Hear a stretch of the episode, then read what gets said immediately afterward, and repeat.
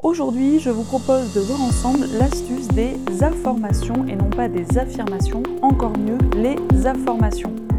Bonjour tout le monde, ici Julie du blog Cinémathérapie. Je vous propose aujourd'hui de poursuivre notre cycle que nous avons donc commencé hier, un cycle qui va vous parler de cinéma et de développement personnel. Comment faire de Netflix votre meilleur ami et des films inspirants, une bibliothèque, trousse de secours dans les moments où tout va mal.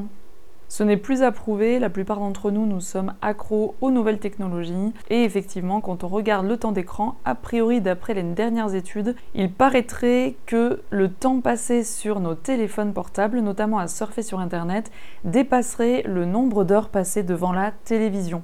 Alors bon, je ne sais pas si les chiffres sont totalement exacts.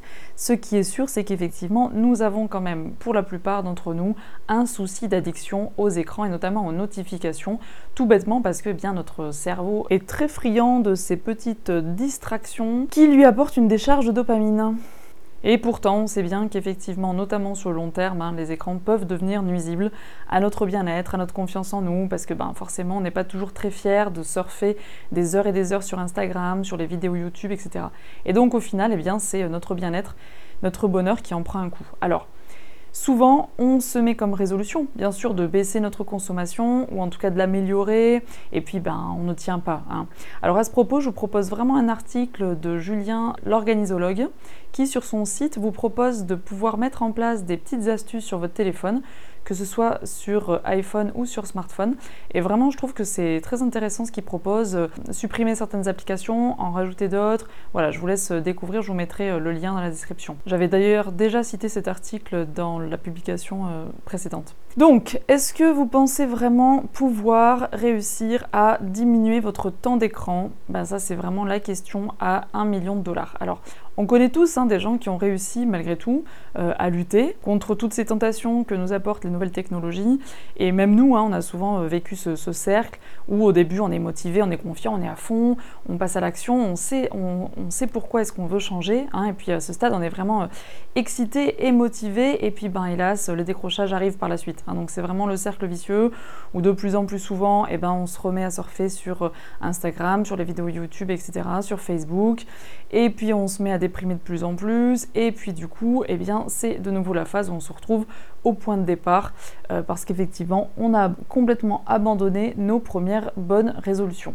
Et effectivement, c'est vraiment très très difficile hein, cette résolution de vouloir euh, diminuer les écrans. Cependant, ce que je vous propose, c'est déjà de vous rappeler quand est-ce que vous avez réussi à tenir une décision fermement et sur le long terme. Je suis sûre que durant vos différentes années de vie, vous vous, vous êtes senti accro à telle ou telle chose, mais vous avez réussi à transcender ça et à vous tenir à vos décisions, à vos résolutions. Donc je vous propose déjà vraiment là de prendre quelques minutes de gratitude vous tournez vers vos souvenirs et vous dire tiens, quand est-ce qu'effectivement j'ai réussi à être fier de moi parce que j'ai réussi à tenir tel ou tel. Euh, ça peut être des choses toutes bêtes. Hein. Par exemple, de monter les escaliers plutôt que de prendre l'ascenseur. De réussir à dire non et donc de mettre fin à une relation que vous savez ne pas être bonne pour vous, etc. Et puis rappelez-vous aussi de votre entourage, essayez de vous inspirer des gens qui ont réussi justement à arrêter de fumer, arrêter l'alcool, euh, des gens qui étaient complètement accros euh, au canapé puis qui sont devenus accros au jogging, des gens qui ont réussi à tenir leur régime. Enfin voilà, essayez de vous entourer aussi de personnes inspirantes, de leur poser des questions, de savoir un petit peu comment ils ont réussi à faire ça et à vous dire que vous aussi vous avez les capacités qu'ils ont. Hein. Ce ne sont pas des super-héros ou des super-héroïnes, ce sont des gens comme vous qui juste ont réussi à trouver leur déclic à eux. Et parmi ces fameux déclics, il y en a qui sont un peu moins connus que d'autres. Alors il y en a qui sont très connus, hein, du type les objectifs SMART. Donc SMART pour spécifique, mesurable, atteignable, réaliste et temporellement défini. Ce dernier point étant très important parce que si vous ne mettez pas de date limite, votre objectif sera trop flou, hein, clairement. Et donc euh, ça servira à rien parce qu'en fait, vous ne serez pas motivé, vous ne saurez pas quand est-ce que vraiment ça se termine. Donc soit vous repousserez toujours l'échéance. Enfin bref, ça ne sera pas productif. Cela dit, selon moi, l'essentiel, c'est vraiment que vous puissiez savoir précisément ce que vous souhaitez en fait obtenir. Et pas ce que vous pensez devoir faire mais vraiment ce que vous vous voulez faire en fait ce qui vous ferait plaisir de faire ça vous permet de passer d'une pression accablante et culpabilisatrice ce qui serait vraiment pas aidant non plus à vraiment quelque chose de motivant en fait. Donc c'est vraiment ça l'idée. Essayez de trouver qu'est-ce qui vous ferait du bien d'atteindre, qu'est-ce qui vous ferait plaisir, qu'est-ce qui vous rendrait fier de vous.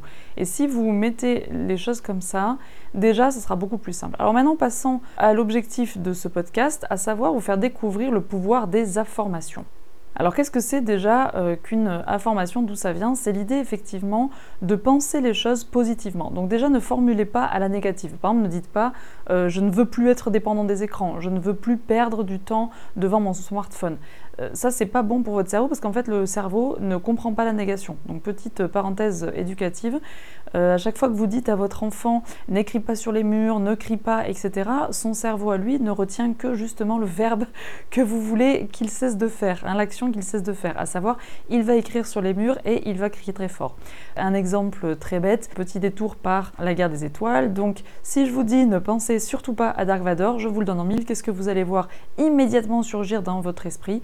Un casque noir et une voix rock hein, qui va souffler à vos oreilles. Voilà. Donc essayez plutôt de former les choses, de formuler les choses en affirmation. Donc par exemple, je ne regarde que des films inspirants, beaux, qui me font du bien. J'arrive à contrôler ma consommation d'écran je suis un spectateur, une spectatrice raisonnable. Essayez vraiment de trouver voilà, des choses qui vous parlent, des qualités qui pour vous sont inspirantes et enviables. Rappelez-vous surtout qu'à chaque fois, en fait, nous tous, on essaye d'être cohérent avec ce qu'on pense de nous-mêmes, ce qu'on pense être. On cherche à être cohérent avec l'image qu'on a formée de nous-mêmes. Donc plus vous vous répéterez que vous êtes telle ou telle personne, et plus vous vous y conformerez en fait. Mieux vous arriverez à tenir vos objectifs dans le temps. Donc ça c'est très important. Essayez voilà de vraiment vous formuler des affirmations positives.